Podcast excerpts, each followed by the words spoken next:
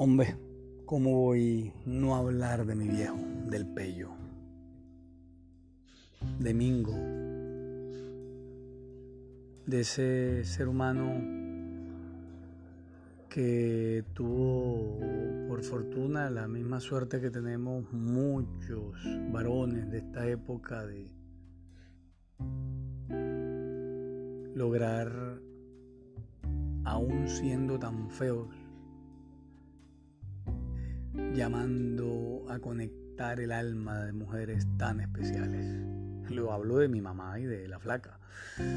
Carajo, es que hay, algo que no se nos tiene que abonar. Aún siendo tan particularmente especiales como ya sabemos cada uno de los que nos conocemos, logramos conectar con almas bellas como son nuestras nuestras no sabes las mujeres con las que decidimos compartir y deciden compartir también la vida con nosotros.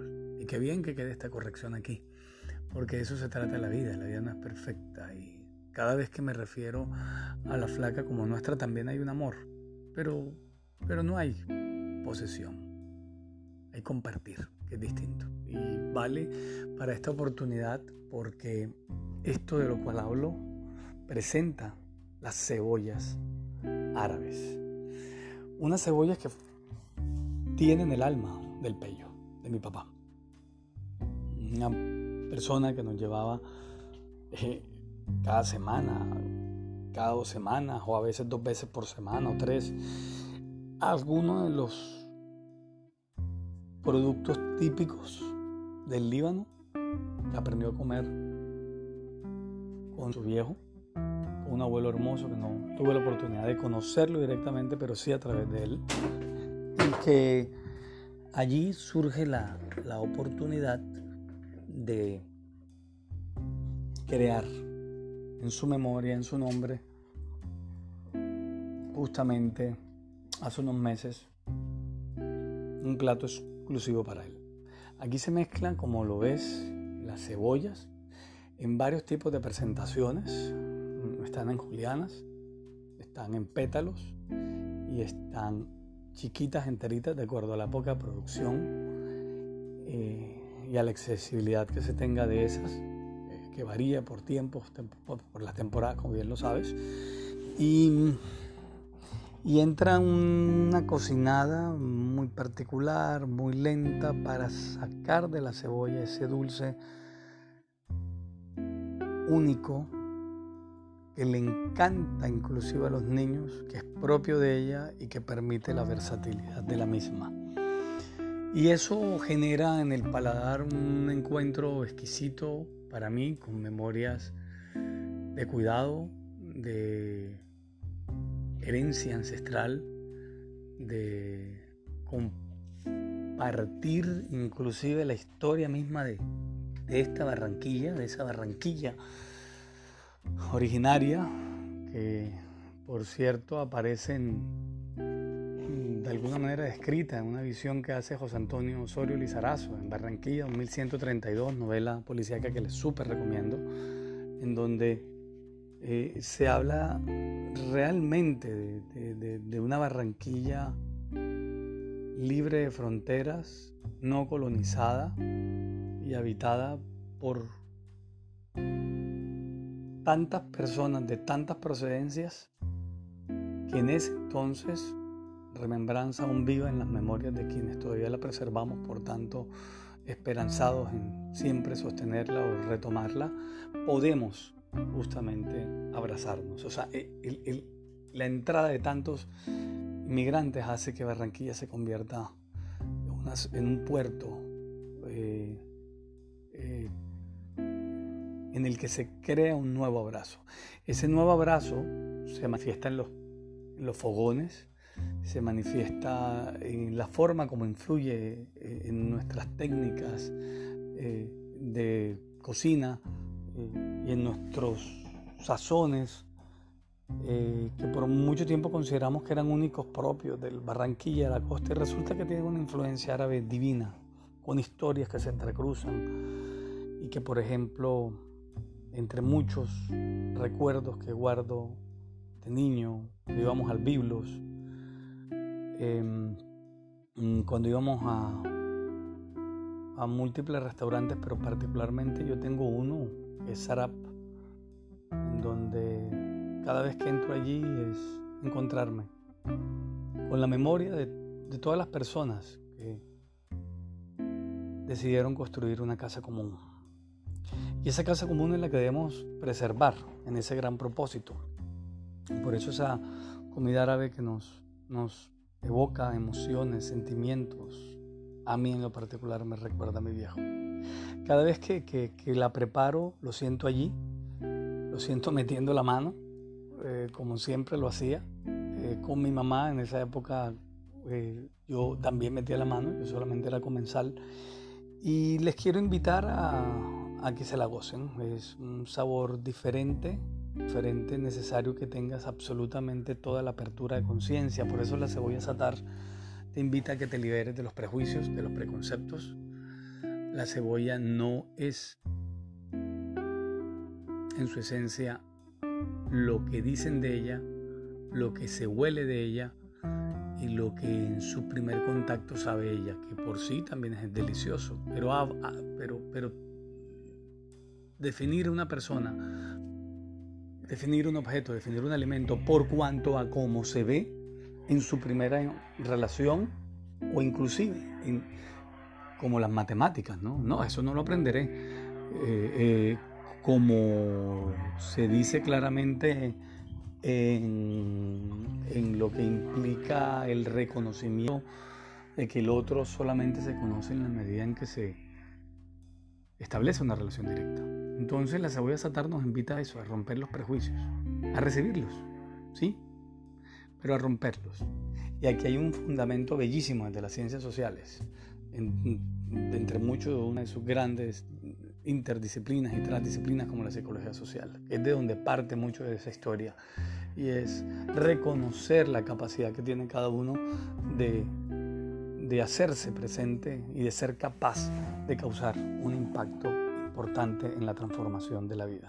La cebolla viene a cambiar y aportar, esta cebolla satar un nuevo contenido mental, afectivo, gastronómico en ti. Quiero que podamos viajar. Voy a viajar entre las recetas con recuerdos que tengo atesorados de muchas familias con las que compartí, pero particularmente de una con la que crecí con este sabor y fueron los otros más de los que me introdujeron en esto y son los mebarak.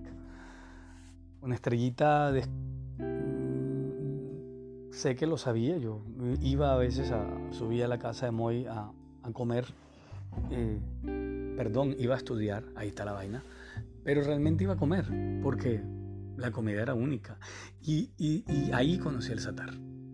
Entonces, mm, ¿qué, ¿qué pasa? El satar te va a conectar con muchos sabores y por tanto no hay, digámoslo, en, en quien no se ha acercado a, la comida árabe fuera del plato típico no va a encontrarse con este sabor eh, y por tanto tiene que abrirse y no buscar comparaciones. Por tanto es el mejor escenario de tener una experiencia directa.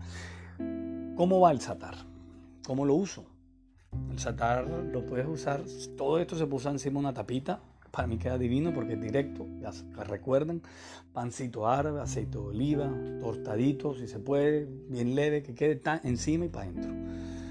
pero, pero hay una, un recuerdo hermoso que tengo de, de, Estrellita en la casa de Moy es que se hacía con huevo, se metía dentro de un pan árabe, eh, el satar con el huevo y eh, quesito posiblemente, pero creo que normalmente no había, si no era esa mezcla, un huevo revuelto, se tostaba y se servía en la mesa y voilà. Seis y media, siete de la noche lo servían y yo estaba allí puntual, eh, mm, sin importar que no hubiera ninguna tarea que estudiar para el día siguiente, ¿no? Eh, y yo esperaba con, con, insistencia hasta que así había el llamado turba y ven. Y ahí llegaba yo a la mesa a compartir con esta hermosa familia que, que amo profundamente. Y bueno, Ahí está el satar.